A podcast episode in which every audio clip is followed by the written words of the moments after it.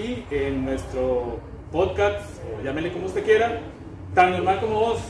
Eh, esta semana nos vinimos al teatro frente a la plaza, lo que durante mucho tiempo fue nuestra casa, el antiguo teatro urbano. Eh, esta semana quisimos eh, conocer más a fondo una gran actriz que está presentándose acá con un show que más adelante nos va a contar de qué se trata. Y sin más, vamos a presentarle a todos ustedes, gente que nos ve en un montón de lados, a la FEFA. Hola, ¿qué tal? ¿Cómo están? Bueno, mi nombre es Fernanda Campos, pero desde hace mucho tiempo ya en el medio teatral todo el mundo me conoce como la FEFA. Bien. Eh, bueno, primero que nada, quisiera darte las gracias por sacarle espacio. Sé que en este tiempo es un poco complicado todo esto de, de sacar tiempo y aquí y demás, porque hay muchas cosas por hacer. Así que muchas gracias, de verdad. Gracias a vos.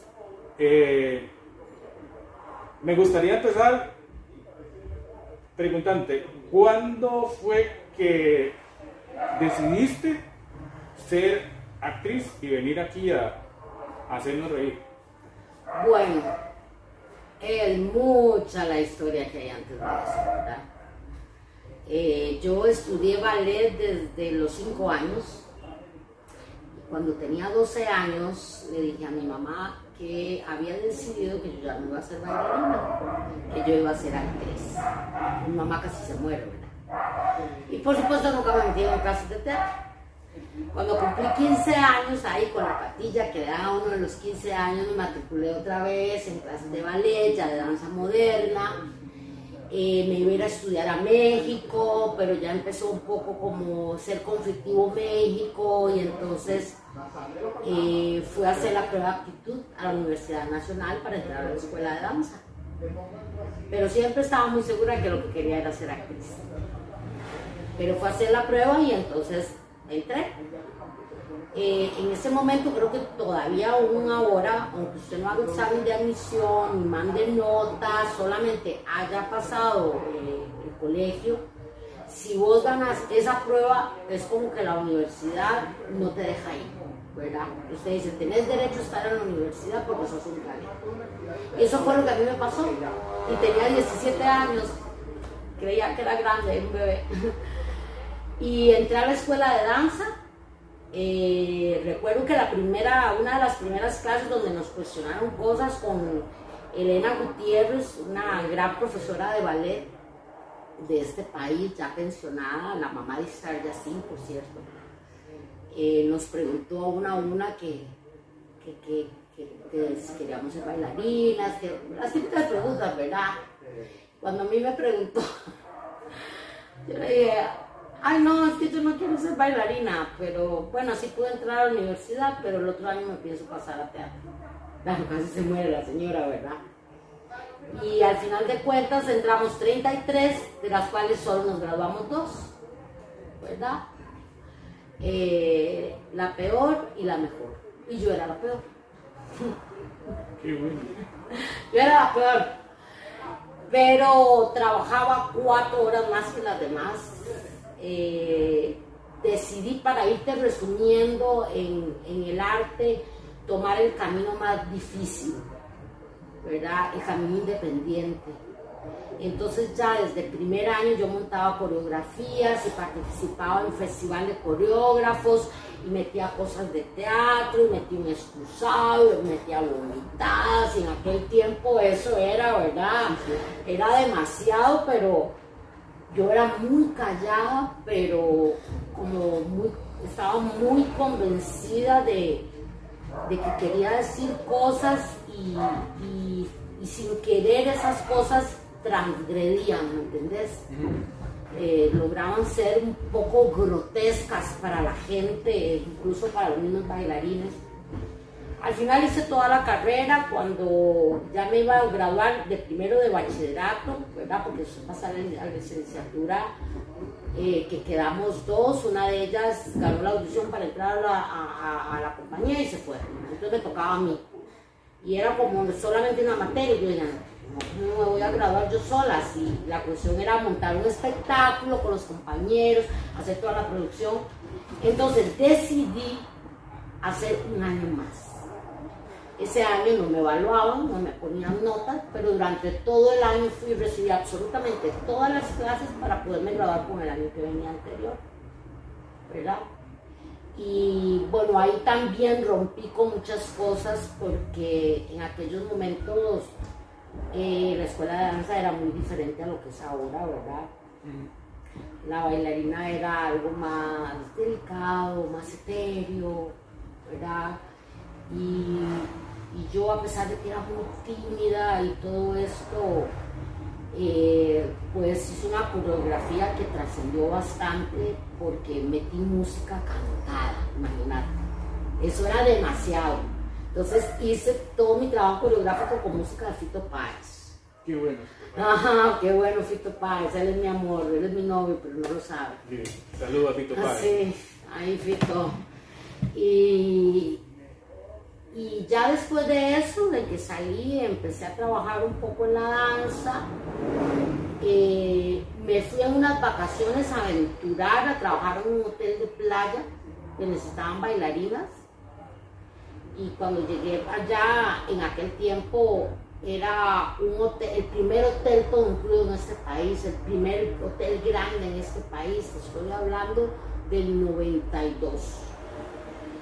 Y cuando yo llegué fue un choque para mí muy grande, porque yo no había estudiado para bailar lambada o para enseñar a la gente, a los gringos a bailar merengue. Entonces también traté de incorporar mis cosas. Ahí tuve un accidente muy fuerte, caí de dos metros de altura, como esos saltos que hacen la- las, las porristas, que, las, que atrás las, para mí nadie me atacó atrás. Y yo caí sentado todavía con las piernas poco abiertas, que iban split desde más de dos metros. Eh, me disloqué el coxis, eh, tuve un daño en toda la espalda, pero no tuve, bueno, sí me disloqué el coxis, ¿verdad? ¿Qué más?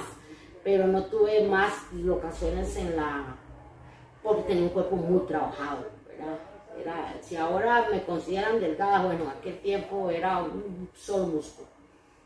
Y bueno, lo tomé como una señal, lo tomé como una señal, yo siempre trato de tomar, de, después de hacer catarsis, eh, ver la parte positiva de las cosas y hacia donde a veces el universo te está tirando. Eh, yo tengo un hijo que tiene 19 años y él empezó a tocar piano desde los cuatro. Empezó primero a leer música que a leer. También hizo locuciones, hizo ballet, hizo todo. Y ahora está estudiando ingeniería. Sigue con la música, pero yo siempre le decía a él cuando él quería abandonarlo, porque pasó por la preadolescencia, porque es muy duro estudiar piano, yo siempre le decía, y le digo a la gente, cuando vos tenés un don, no le puedes dar la espalda, porque te va a perseguir toda la Puta vida. Ah, puedo decir Sí, puta. que Ay, sí qué dicha. Porque yo soy bien mala. Toda la puta vida te va a perseguir. ¿Verdad? Te va a tocar las puertas, no te va a dejar en paz, no te va a dejar dormir, porque hay cosas que tenés que decir. Hay cosas que querés que decir. Y si no, no vas a ser feliz. Y además, si Dios te dio ese don, tenés también una responsabilidad de lo que estás haciendo. De lo que estás diciendo. Entonces es algo muy complicado. Todo el mundo le dice, yo lo meto ahí en, en show, y cuando uno dice, ay, ¿usted qué hace? Y uno, uno como que hace así, no quiere contestar, porque en este país ser actriz es muy poco valorado.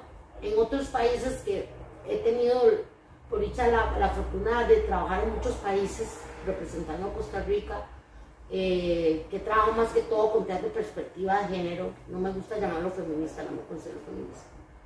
Me considero que es una cuestión de igualdad, ¿verdad?, entre géneros. Es, eh, es diferente. Aquí, aquí no. Aquí es como cuéntame un chiste, ¿verdad? Ay, yo siempre quise ser actriz. Y, y no es tan fácil, ¿verdad? No es tan fácil. Y antes decían, ay, usted es actriz, ah, ¿sabe llorar? Ay, sí. Ay, ¿y usted puede llorar? Ah, yo cuento otra parte ahí que siempre me dicen, ¿y usted ya salió en la pensión? Ay, no. Porque usted puede tener todo el currículum que usted quiera, pero si usted no no salió de la de prisión, jodió. usted no es actriz. No. Aunque sea un capítulo, ¿verdad? Es muy duro. Entonces, bueno, eh, hice la prueba para entra- entrar al Taller Nacional de Teatro, gané la beca porque es una beca. Y ahí, bueno, antes de eso, perdón, siendo bailarina, tuve el privilegio de que en un montaje de Luis Carlos Vázquez, cuando yo tenía 17 años, ocupaban unas bailarinas como para ciertas partes y ya las otras, ya las de, digamos, de otros años estaban muy ocupadas, una era la mostacilla, de, dejamos que las mostacillas participen, ¿verdad? Y en esas iba yo. Y entonces ahí fui donde pude corroborar que yo quería actriz. Cuando yo, además era un elenco maravilloso con Ana Poltronieri, Mariano González, estaban todos los grandes actores de este país en un elenco de 30 personas. Y claro, yo de piedra 48, como dicen, ¿verdad? Que sale por detrás y hace así, que pasa un biombo para tapar a Ana y, y esas cosas, pero yo pude ver a los actores y yo los veía que ellos como, como ese, como que sudaban todos encima del otro y, y esa conexión como con la tierra que la danza no me lo daba en ese momento. Era muy estético, muy, ¿verdad? Entonces eh, me, dio la sensación de que era un lenguaje que no tenía límites. No tenía límites para nada. Eh, y pienso que es así, que el teatro vos podés partir de una melodía que escuches, de un cuadro que veas, este, de una fotografía, eh, de cuadros josefinos que ves en vivo y a todo color, de indigencia, de pobreza, de riqueza, de un país de tanto contraste. O sea, de ahí nace el teatro, de todo eso. Eh, y también el Taller Nacional de Teatro, bueno, gracias por ser bailarina, eh, tuve trabajo muy pronto porque tenía otras posibilidades, ¿verdad? Y entonces eh, me empecé, eh, empecé a tener trabajo profesional ya, apenas salí. Trabajé con el grupo Brecha, con Arnoldo Ramos, pero ahí sí yo dije, si yo mi primera obra, yo no tengo una buena crítica, yo me abandono el barco, jalando. Porque yo en danza la sufrí demasiado. Ay, cómo se sufre, mira. Miras cómo se sufre. Se sufre mucho. Porque a veces tu cuerpo no te da, tus extensiones no te dan. Y cuando empecé a estudiar teatro, me doy cuenta que es que tengo dislexia. O sea, tengo un grado de dislexia y hice toda la carrera. Con razón todo el mundo agarraba para la derecha y yo para la izquierda. Y también el teatro, obviamente, eh, es una cosa rarísima. Se me dificulta muchísimo leer. No escribo las, las anotaciones. Vez me pasó con Gustavo Rojas, por cierto, me dice, ¿por qué no escribe nada? Y yo, porque si escribo, yo en mi caso no lo entiendo. Entonces, ¿cómo hace para corregir? Entonces yo le decía, suave, denme un chance. Entonces yo retrocedía. Y como que me lo metía en una partitura corporal. Entonces la danza me sirvió para eso, para entender. Y llegué a ser profesora del Taller Nacional de Teatro para, en el área corporal. Y creo que fue una buena profesora porque al que le ha costado y el que sabe sus dificultades, te encontrás en el Taller Nacional de Teatro con gente que nunca ha hecho ni un abdominal y quiere ser actor, hasta gente que hace telas o que lleva las dos carreras al mismo tiempo. Entonces hay que unificar todo eso. Y, y también, como digo, cogí el camino difícil, el camino del teatro independiente, con un grupo independiente llamado Brecha. Y después llegué a formar un grupo eh, que lo formé con, con, otra actriz y dramaturga, Aileen Morera, que se llamaba Archipiélago y que nos dio la oportunidad de viajar por todo Centroamérica, fuimos a dar hasta Sudamérica, fuimos a muchos festivales de, de equidad de género y, y, eso yo, yo escogí ese camino porque yo sé lo que es andar con el linoleo encima del hombro, ¿verdad? de actuar en un, no sé, en un, en un pueblo donde entra el perro, el pueblo te está ladrando, ¿verdad? Y todo el mundo, quítese, ¿verdad? O la señora que se ocurrió llevar a los bebés y todos lloran. Yo he pasado por todo eso, hasta tirarme en un barrial. Y eso creo que me dio la fortaleza y yo dije, algún día yo llego a la Compañía Nacional de Teatro, yo voy a llegar con un buen personaje, no voy a llegar ahí a ser de figurante de 74. Y así fue. Entonces cuando ya yo entré a la Compañía Nacional de Teatro, entré con el montaje de Madre Coraje y ahí me quedé varios años consecutivos en varios montajes eh, y gané el premio nacional con, eh, con Madre Coraje que la sufrí mucho porque me tocaba cantar y era lírico, casi me muero, pero lo logré, lo logré. Fuimos a Sudamérica también. Em, entonces creo que a veces, a veces el escoger el, el camino más difícil a veces hace que uno eche mucho cacho. Ahora, ¿cómo vine a dar este teatro ahora? El día que yo estrené el sábado pasado, hubiera estado en el musical en Riviera.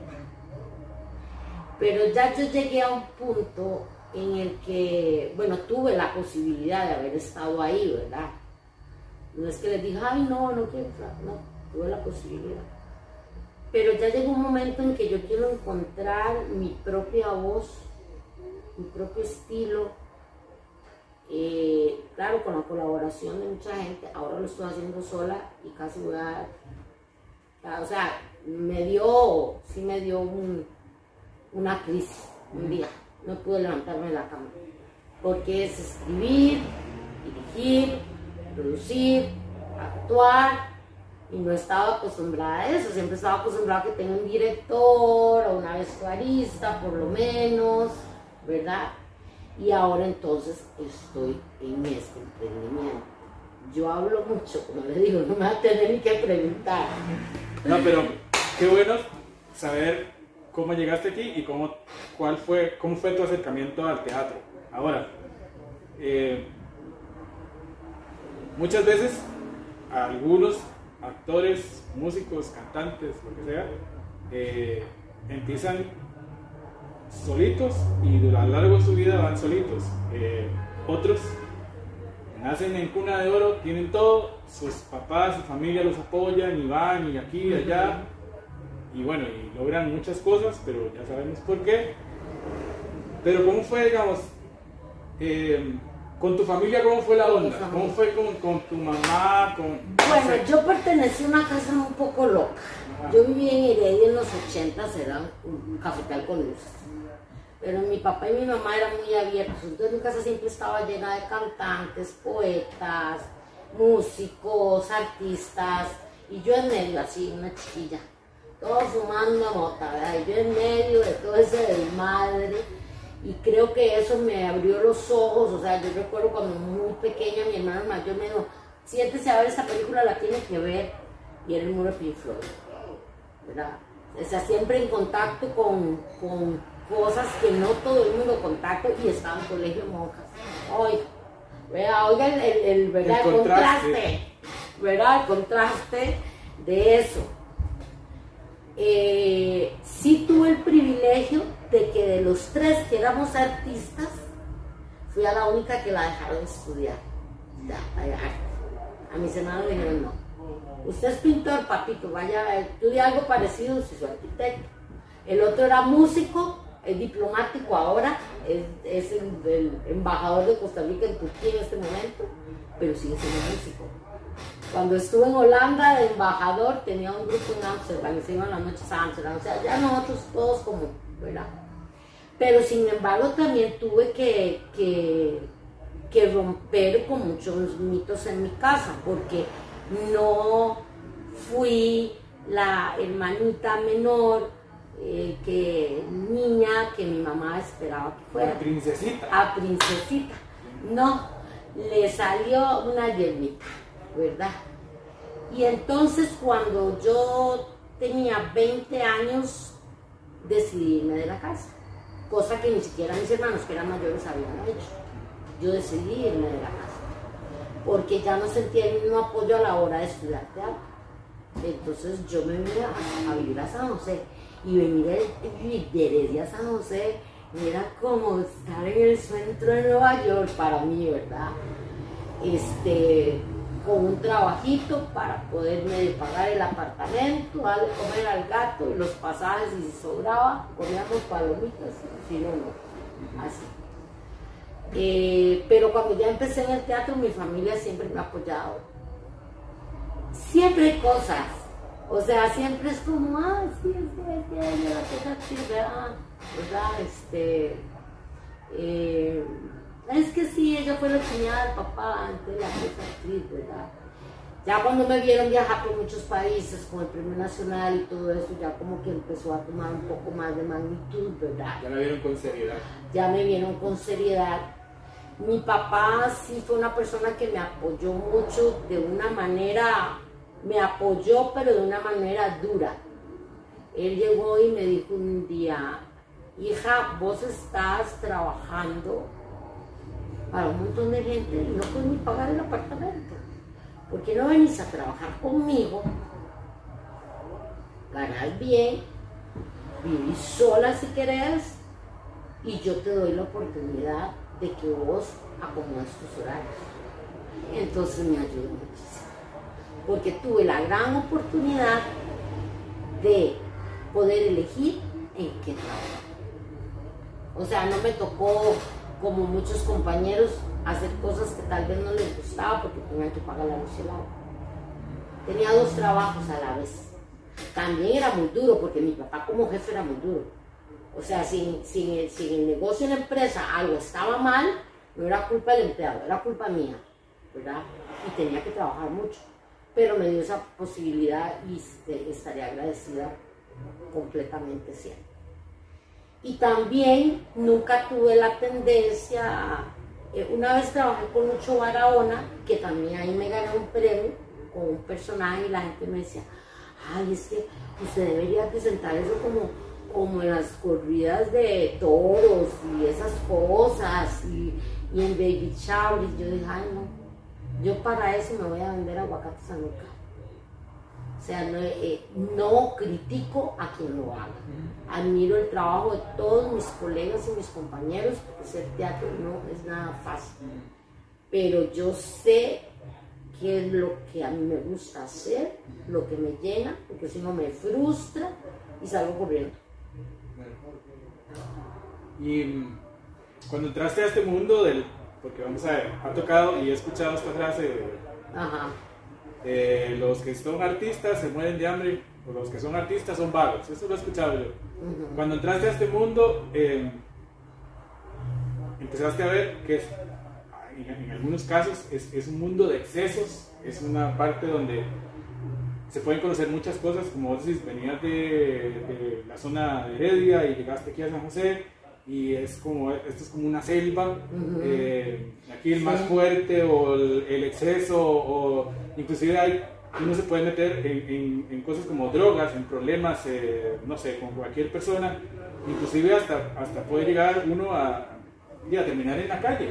Ajá, tienes ¿Vos, vos pudiste ver o pudiste sentir o lo viste pasar todo eso que envuelve este mundo. Bueno, yo venía de una escuela de danza muy estricta. La danza y el ballet es muy, pero muy estricto. El teatro también, pero el teatro tiene como otra libertad. Yo no sé, es que la danza el teatro vos tienes que ser demasiado riguroso en lo que comes. Es trasnochar. No puedes usar tacones altos porque usas tacón alto el sábado y ya llegas el lunes y ya no giras porque perdiste el centro. Entonces cuando yo entré me fui a vivir sola y entré a estudiar teatro, yo iba así, como un caballo. A mí me agarraba con todos mis compañeros. Cuando veía uno por allá que se tenía que fumar un puro para iluminarse y el otro tocar unas tumbas en media hora para que les llegara la inspiración y ya yo, yo ya tenía todo el trabajo resuelto. Pero también tuve que aprender a tener paciencia, tuve que aprender a escuchar, a ver que también el teatro nace de un juego. Y todo eso yo pasé trabajando demasiado. Yo logré mi trabajo, es más, yo recuerdo que los viernes iba con mis compañeros del Taller Nacional del Teatro a tomarme una birra como para encajar. Así. Pero bueno, ahí no tengo una historia. Las drogas llegaron después, pero por otras razones. No por el ambiente teatral. No, yo siempre estuve como muy cuerda, muy segura, muy trabajadora. Soy obsesiva. Sí, soy súper obsesiva. Eh, aquí Pedro te lo puedo decir, la primera vez que llegué aquí, ahorita te cuento cómo llegué a hacer stand-up, llegué a hacer aquí stand-up y era a las 8 de la noche, llegué como a las 4 y estaba cerrado y Pedro sale y me dice, sí, como diciendo, ah, y yo, hola, es que yo soy la de la ficha, la del stand-up, pues a las 8 y yo, sí, porque yo soy así, o sea, yo soy, en, eso soy muy, muy, estricta, ¿verdad? Y creo que eso me quedó de la base. ¿Cómo llegué, digamos, lo que yo hago ahora no se puede llamar estándar? Estoy contando como mi propio lenguaje, pero empecé tirándome al agua con el estándar. ¿Cómo? Antes de la pandemia ya había una crisis central en ese eh, cuando ya yo había hecho como cinco obras en la compañía, eh, muere mi papá, yo caigo en una depresión, me hago adicta a las pastillas o alcohol, a la cocaína, bueno, a, uno, a los excesos más grandes que como dice mi hermano hay que estudiar en la NASA porque nadie sabe cómo está viva. Porque los médicos decían, lo que usted se echa, mamita, que mide metro y medio y pesa 48 kilos, o sea, solo un hombre de, no sabemos cómo salir. Unos excesos terribles, pero no le puedo echar la culpa al teatro. Jamás, jamás. Tengo compañeros tan respetuosos que hoy por hoy, que saben que yo estoy bien y que tal vez ellos consumen o van a consumir algo, ellos tratan de que yo esté en un ambiente seguro, ¿verdad? Porque la gente del teatro me quiere. Te protege. Mira, es que la gente del teatro, es que la gente del teatro no se quiere. ay no, yo con fulana no trabajo. Ay no, yo con mi gana no trabajo. Y a mí me pasó una cosa. Me pasó una vez que llegué a la pensión de invitar y entonces, ay, es que te toca trabajar con fulanita y ella es terrible, y trabajamos súper bien. ¿Por qué? Porque yo no es que me, yo no me creo la gran cosa, pero yo sé lo que yo soy. Y me gusta trabajar con gente que sepa más o que sea mi mismo nivel o mayor, ¿verdad? Entonces yo no me pongo a robar escena, ni a pelear, ni a... No, más bien me encanta. Hay gente que no le gusta, hay gente que, que no le gusta trabajar con gente buena, yo no entiendo. Si es lo más delicioso que hay, pues, y, yo soy medio babas. Y a veces hay gente que llega con malas intenciones a decirme cosas y, tratan de, de el piso con algo que me dicen y yo les digo, ay sí, ¿verdad? Tiene toda la razón. O les salgo con otra cosa y les salió el chiste al revés y me dicen, otros me dicen, pero no te diste cuenta que se estaban burlando de vos. Y yo, ay, de verdad. No me di cuenta. No me di cuenta. Bueno, empieza la crisis teatral en este país. Antes de la pandemia ya había empezado. Yo pensé que por todos los conflictos que yo había tenido, digamos, por, por, mi momento, eh, que fueron como unos dos años de excesos, ¿verdad? Eh, la gente no quería trabajar conmigo, o qué sé yo. Y un día recibo la visita de una actriz de este país muy reconocida que además salía en la pensión, ¿verdad? Y, nos ponemos a hablar, fue una visita de amistad, y nos ponemos a hablar y hacer un recuento y nos dimos cuenta que todas las actrices de, digamos, de nuestra trayectoria y de nuestra edad no teníamos trabajo.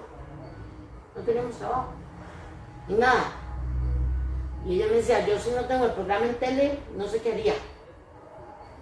Eh, yo gracias a Dios, por mi papá, por sus negocios, yo no vivo de teatro. Vivo del teatro del año porque si no fuera por el teatro, seguramente yo no estaría hoy aquí sentada. Seguramente me hubiera quedado jalando poca por el resto de mi vida, ¿verdad? Porque el teatro a mí me salvó, ¿verdad? eh, porque para hacer teatro hay que estar muy bien. Todo el mundo piensa que es que los actores eh, nos tomamos 20 tragos antes de estar escena y que no, nosotros tenemos, es, es, una, es una arista, son tantas aristas a la hora de, de actuar vos estás pendiente del zapato que te está chimando, hasta el señor que está allá que se está moviendo, hasta el texto que tenés que decir, hasta el de acá que si no te está viendo te vuelves para allá, rematar el chiste, que el otro se equivocó, que el otro se... O sea, uno está en miles de cosas en un mismo instante. Cerebralmente es un trabajo exhausto, ¿verdad? Que va más allá de memorizarse el texto, porque la gente dirá, ¿cómo hacen para memorizarse tanto? Va más allá de eso. Entonces yo tenía la inquietud del stand-up comedy. Había ido a ver muy poco y todos eran hombres y no eran actores, cosa que no tenía ningún problema, porque yo decía, estos huevones, ¿cómo hacen para tener esa naturalidad y pasar de un tema a otro sin que haya un hilo conductor? Entonces yo tratando de entender y nada. Yo pasé así años y, escribí algo que fue un intento de stand-up. Y lo que me salió fue un monólogo que, que se llamó Yo Soy Puca, que lo estuve presentando en la Tablas, que me fue bien. En fin, pasa este acontecimiento que vemos que ninguna tiene trabajo y le digo yo, digo yo, con la escuela que nosotros tenemos y me dice, ya, y sí, mira, a veces a mí me llaman para algo muy comercial y yo me pongo a improvisar con el personaje que tengo en la televisión, ¿por qué no? Yo, bueno, está bien. Pues a la semana siguiente me llama un amigo mío que acaba de montar un teatro en San Ramón, el Teatro Occidente, y me dice, mira, ya logré montar el teatro y no tengo competencia porque toda la gente le engaña, de Grecia, la, Y yo, ay, qué bueno, que voy yo sopla, porque yo no me puedo quedar callada. Ay, fíjate que yo estoy con fulanita de tal que nos ah, queremos hacer un grupo de mujeres este, estando peras. Ay, qué bueno, no sé qué, yo a ella la admiro mucho, la verdad a la semana me llama, vieras que me cancelan el fin de semana, dentro de 15 días, se vienen a presentar y yo, sí, está bien. Cuando la llama y me dice, pero están locas y no sabemos ni qué vamos a decir, yo, pongámosle. Y llamamos a otra actriz que ya tenía experiencia haciendo stand-up, hicimos un grupito y nos tiramos a hacer stand-up. Obviamente viene de todo, ¿verdad? Para, por mucho tiempo para los actores yo no era actriz, era bailarina. Para los bailarines no era bailarina, era actriz. Porque la gente siempre tiene como que poner un título a todo, ¿verdad? Ah, no, es que ella es actriz dramática. Entonces yo, te, yo tenía el título de actriz dramática, ¿verdad? Como también tengo el título de actriz sex symbol, mala, la puta, la borracha, la alcohólica, la drogadita, todos esos son los que me ¿verdad? Y muchas veces me han dado la oportunidad, por dicha, de hacer personajes totalmente diferentes, pero muy pocas veces. O uno lo encasilla en algún lado. Pues comenzamos en ese tiempo de pandemia con que cerraban el teatro y entonces llegamos a este lugar.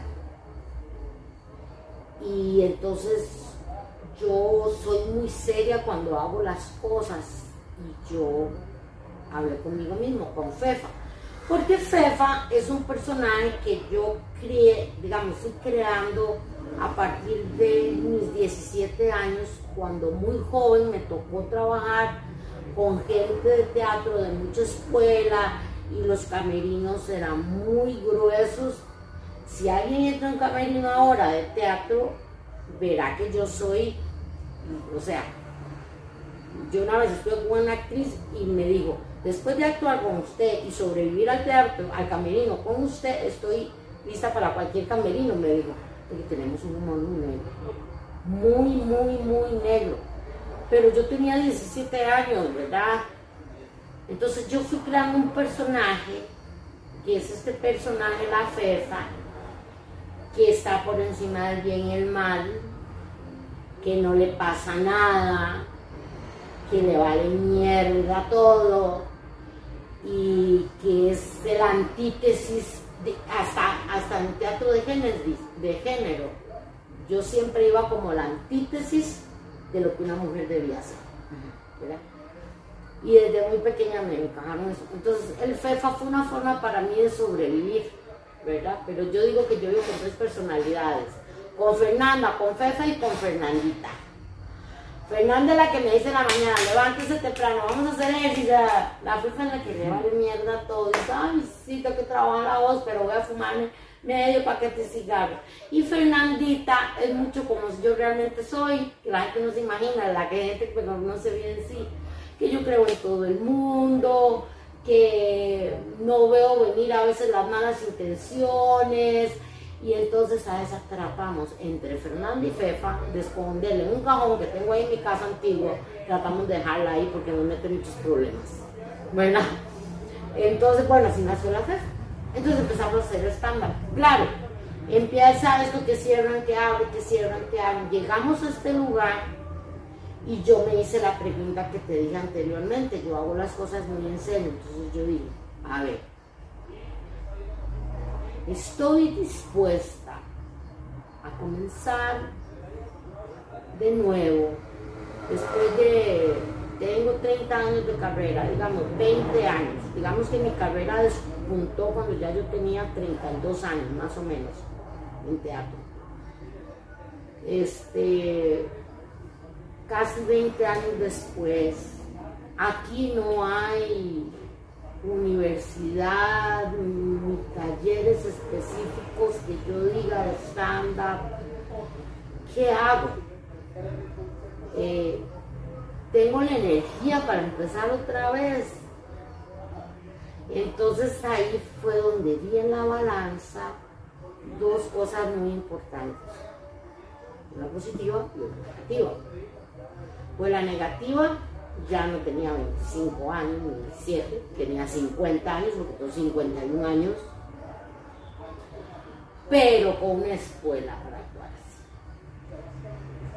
Entonces yo dije, bueno, voy a intentarlo, voy a intentarlo otra vez, voy a intentarlo peor todavía porque no tengo quien me escriba, quien me dirija, quien me nada y me empezó a ir muy bien y empecé aquí, usted sabe, yo venía, yo venía de las salas más grandes, no es por nada, yo venía de, de salas del Darío Fo, de la Compañía Nacional de Teatro, de festivales en Brasil, en Sudáfrica estuve frente de 3.000 mujeres, ¿verdad?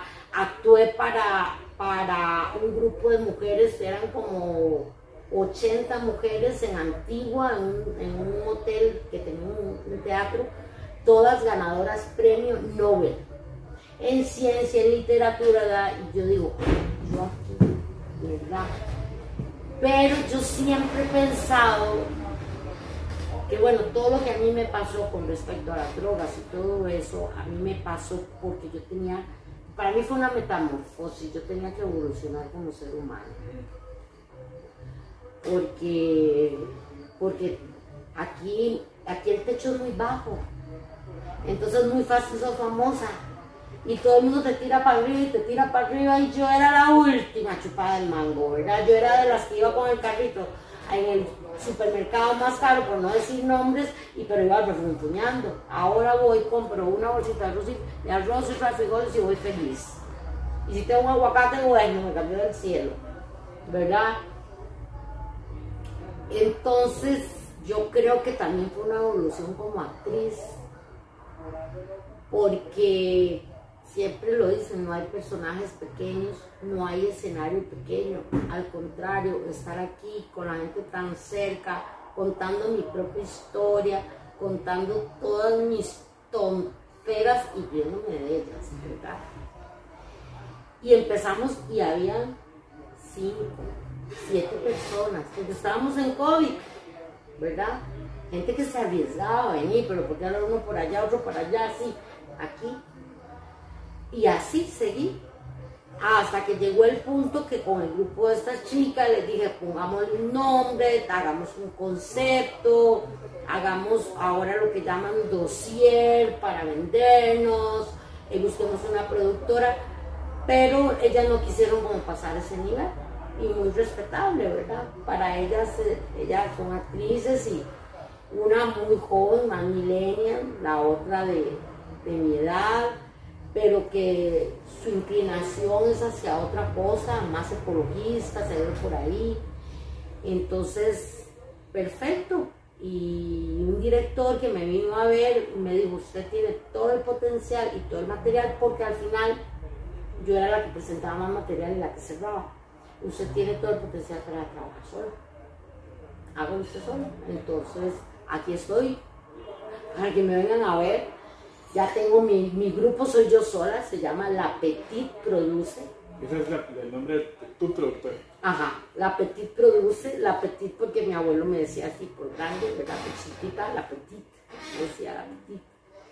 Eh, que apenas estoy comenzando, porque digamos, esta función que, estuve, que tuve ahora, tuve la colaboración de cinco mujeres a cambio de nada. Yo le dije, pero bueno, no, ahí nos ponen sus redes. Quién me está haciendo el video digital, quién me hizo los logos, la maquillista, todo el mundo me empezó a ayudar, se me empezaron a abrir las puertas y ahora lo que estoy es en busca de una manager que la tengo ahí en la mira, que espero que sea ella. Y si no es ella es porque no tocaba. Entonces, este trabajo que yo hago ahora es muy personal, es muy mío, pero como yo también canté y como yo también bailé, entonces le metí un músico en vivo que también es actor, entonces también él actúa, entonces yo, pero siempre estoy en contacto con él, tiene una naturaleza de estándar, pero no es estándar, porque yo canto, bailo, me cambio de vestuario, ¿verdad? Y es un espectáculo con intermedio, totalmente completo. Eh, digamos que el, tema soy yo, por eso todavía no tiene nombre, se llama La Fefa, pero sí hay un hilo conductor que se fue dando instintivamente, yo soy claro, ¿verdad? Yo estoy, hipnotizado, no sé, imagino usted también en su casa con la historia que está contando esta maravillosa mujer. Y la verdad es que. Sí, este, empezó, yo empecé, ¿verdad? Con este muchacho que está, yo creo en las diosidades. Yo no sé usted, pero ¿qué a las diosidades? Hay diosidades, hay gente que es, Dios se la manda a usted. A mí me lo mandó a él. Eh, excelente músico, tiene el mismo humor mío, el mismo timing, me las agarraba en el aire, ya íbamos a estrenar, no teníamos tiempo y yo le dije, ah, yo nada más me tiro a hablar y usted se mete y fuimos. Pero no teníamos, yo no tenía ni siquiera un final. Y entonces me decía, y el segundo acto, que yo, más no me pregunten nada porque yo no sé nada, ¿verdad?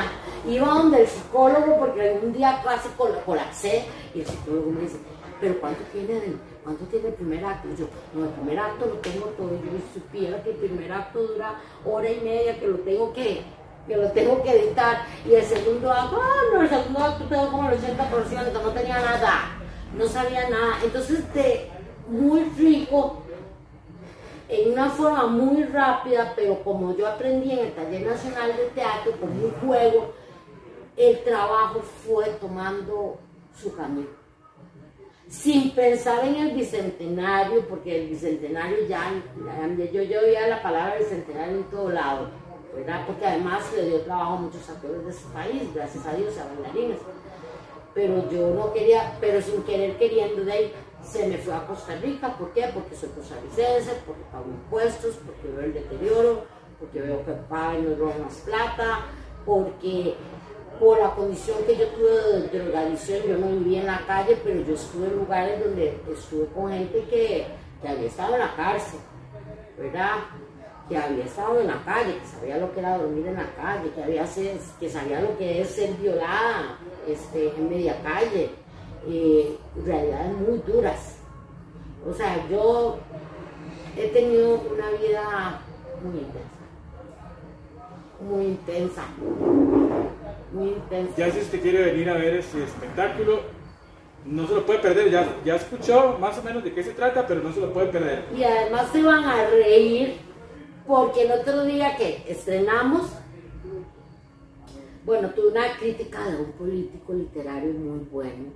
Que yo dije, oh, qué maravilla, ¿verdad? Diciéndome, porque yo hago una comparación de, de, de mí, digamos, y de todo lo que yo he pasado con la Costa de ahora, ¿verdad?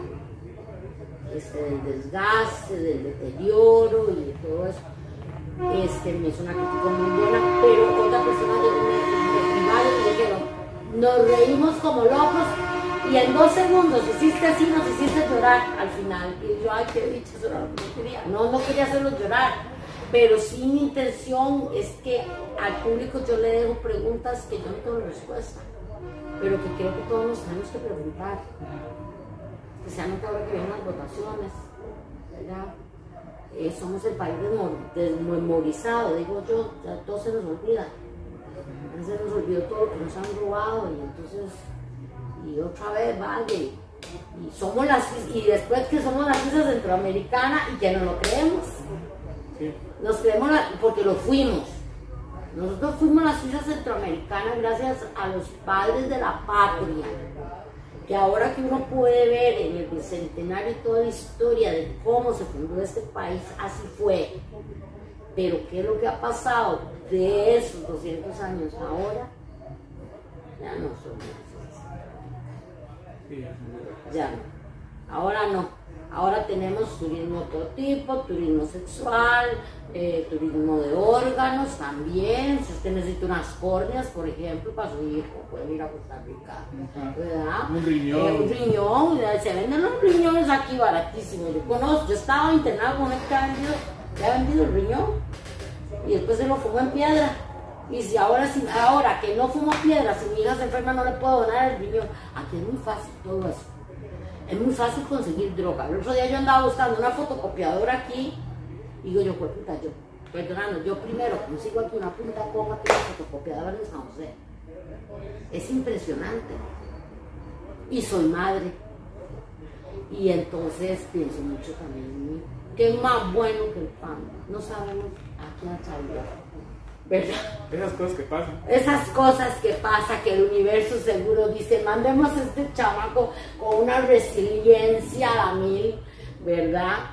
Este, pero pienso en él y en, mí y en el país y, y que por mi edad, ¿verdad? por haber nacido en los 70, he logrado ver, claro, gente que nació en los 60, en los 50 todavía más, pero he logrado ver el cambio de este país antes de que llegara la piedra a este país.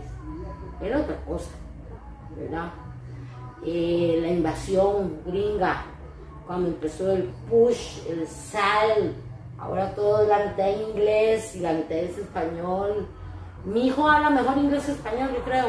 Cuando a mí me vacila y me dice, ay, ¿por qué dices esa palabra? Y yo, a ver, primero aprenda a hablar español bien, escribir español bien, que es, que, es su lengua materna, y después no me venga con esas babosadas.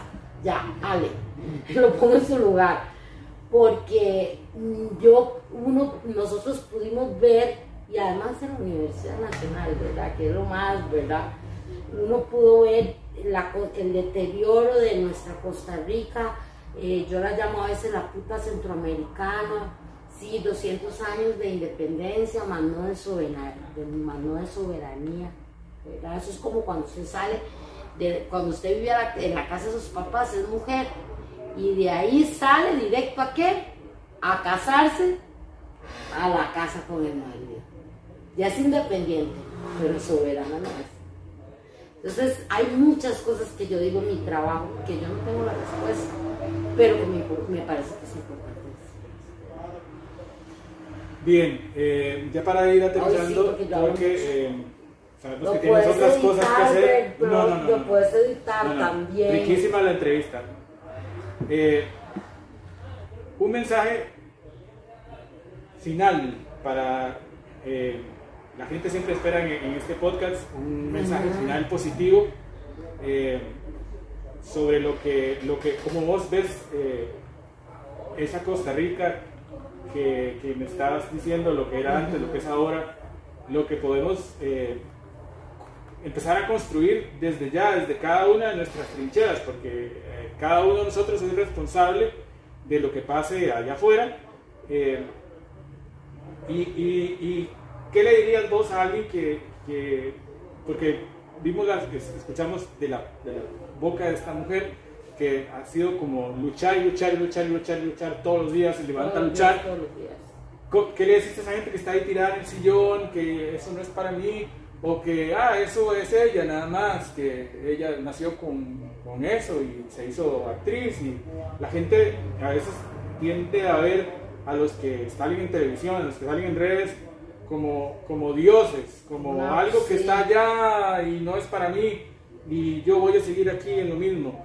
¿Qué mensaje le das ya positivo? Bueno, yo la respuesta a todo esto no lo tengo. Lo único que puedo decir es que yo que he vivido incluso en países de Europa, yo no cambio mi país por ninguno. Amo mi país, me parece que es un país extraordinario, me parece que el tico eh, tiene que ser un poco más empoderado, eso sí, porque somos muy, buenos. Yo le decía a mis alumnos, ¿por qué salen en escena pidiendo perdón? Salen actuando como diciendo, hola, con permiso, yo soy actor, soy de Costa Rica, qué vergüenza. No, ustedes tienen que salir como una fiera. Tenemos que ser un poco más empoderados, hombres y mujeres, ¿verdad? Tenemos que dejar de quejarnos tanto y actuar, pero yo no tengo tampoco la respuesta. No tengo la respuesta ni para mí misma. Yo lo único que intento es dar un granito de arena eh, creo que hace falta mucho apoyo, más que apoyo, la cultura, ¿cómo te digo? La costumbre, la educación de ir a ver teatro, de ir a ver danza. Pero no solo lo que pasa en el Médico Salazar, no solo lo que pasa en el Nacional, yo he estado ahí. O sea, lo que pasa está en la calle. Porque ahora tenemos que sacar un permiso para que alguien pueda tocar guitarra clásica en la calle. Eso es una estupidez, me parece a mí. Pero bueno, este, este es un país maravilloso, apoyémoslo. Eh, nosotros los actores podemos dar un poquito, un granito de arena, pero yo creo que eso nos corresponde a todos, ¿verdad? Tratemos de ir a ver cosas. Aquí yo lo que hago y lo que hacen muchas de las personas que están en este teatro, se vienen a reír, pero siempre se llevan algo ahí en la cabecita, porque hay que pensar también, ¿verdad? Nos tenemos que llevar algo ahí. Yo creo que también el COVID vino no solo para quedarse, el COVID vino para hacer un cambio radical a todo nivel. Y aquí vamos a ver quiénes sobrevivimos.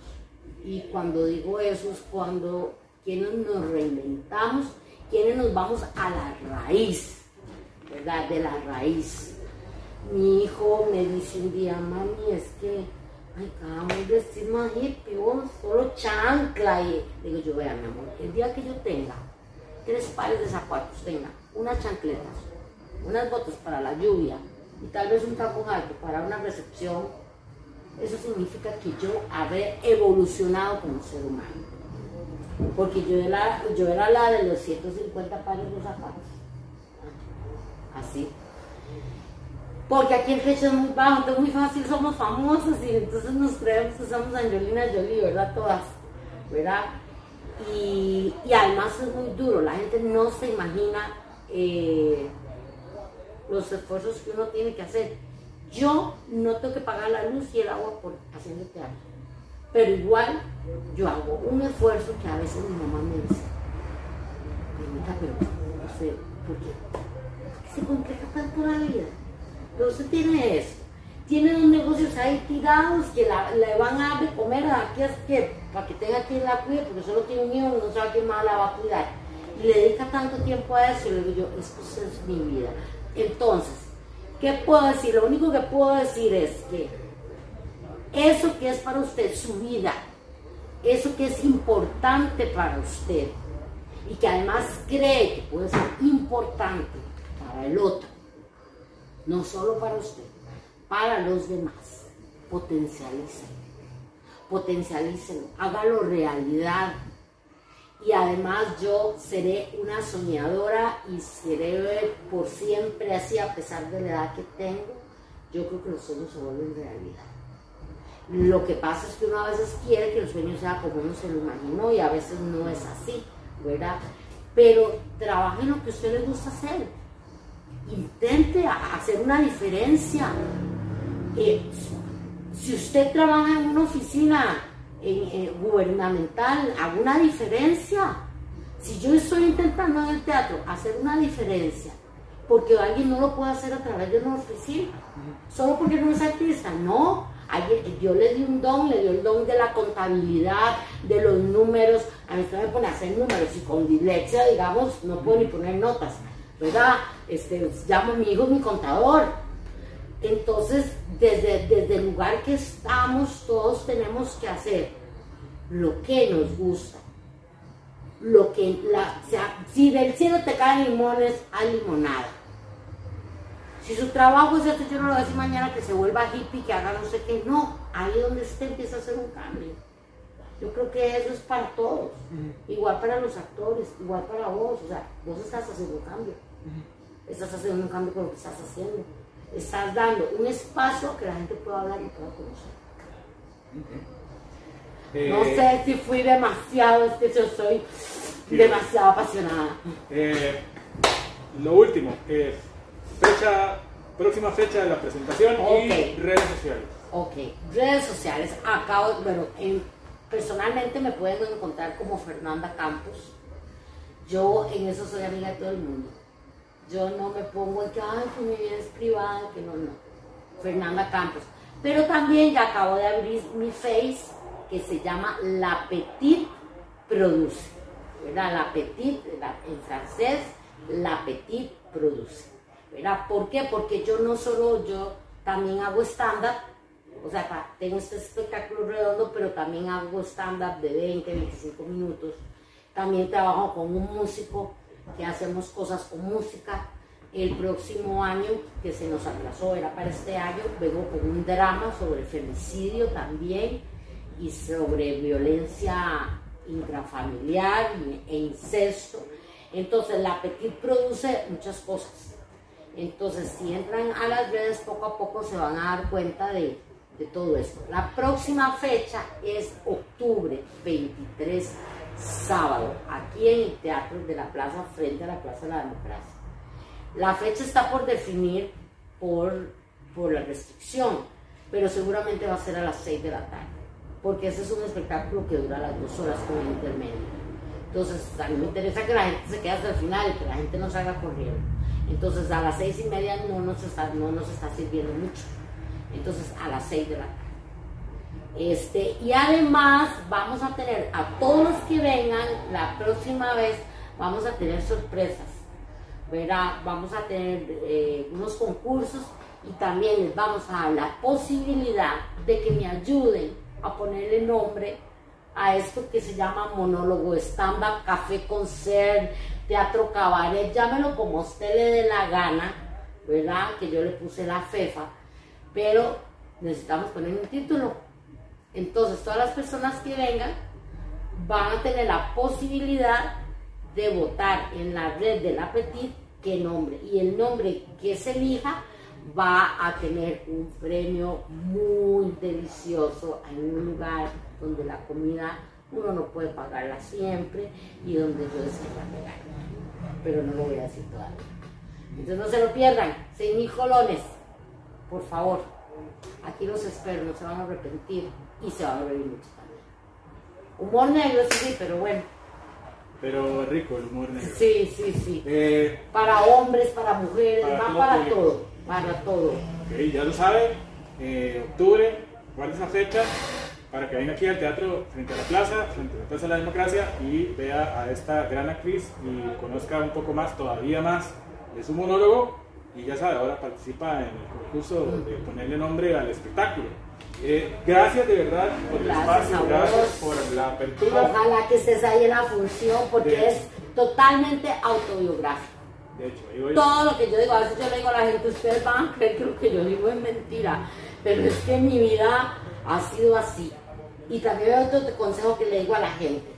Cuando usted le pase algo mal, sálgase, véase de afuera, como cuando uno ve una película, que uno le dice, uno le dice al personaje, no más, siga intentando, vaya por la abuela, o no más, usted puede, haga eso, convierta su vida también en un estándar, verás que sirve. Y yo todo lo que digo aquí, lo digo, a, eh, alguien me dijo que, que era muy desgarrador y doloroso, pero que la gente se reía. Y yo le dije, sí, pero todo lo que yo digo yo ya lo tengo solucionado, ya yo lo tengo sanado en mi corazón y ya lo tengo perdonado a la gente que también me hizo daño. Entonces no piensen que me van a venir a ver sufrir, porque yo lo que vengo es a disfrutar, porque amo actuar también. Gracias, de verdad. Eh, los esperamos en el próximo episodio. Eh, ya saben, las redes sociales de Salvador Cortés, en Instagram, en Facebook, eh, Twitter, está en Spotify. se presenta esto como el día que apagamos Facebook. También está en Anchor FM. Y, este, y nos vemos la próxima y ahí vamos a estar compartiendo con la jefa durante esta semana. Los espero porque tenemos muy pocas fechas, porque todo el mundo quiere estar en este teatro. Es el único teatro alternativo que nos quedó ya donde usted puede encontrar cosas de mucha calidad. Puede reírse, pero con calidad eh, y con un mensaje. Entonces cuesta mucho, está así, no tenemos campo, por eso nos toca hasta el 23 y veremos en noviembre si logramos estar algunos jueves. Y eh, la idea es ir afuera, la idea es eh, ir para México. Entonces, mejor venga a ver algo aquí para que no tengan que ir Antes de que se vaya el espectáculo a otro país, entonces mejor venga a ver algo aquí y ya y dice, ah, yo lo vi, ahí cuando lo vean ya en, televisión o en redes sociales, ya sabe, ya lo vio. Gracias de verdad y nos eh, estamos viendo la próxima edición de este programa que es suyo y, y de todos. Muchísimas gracias. Chao, los espero.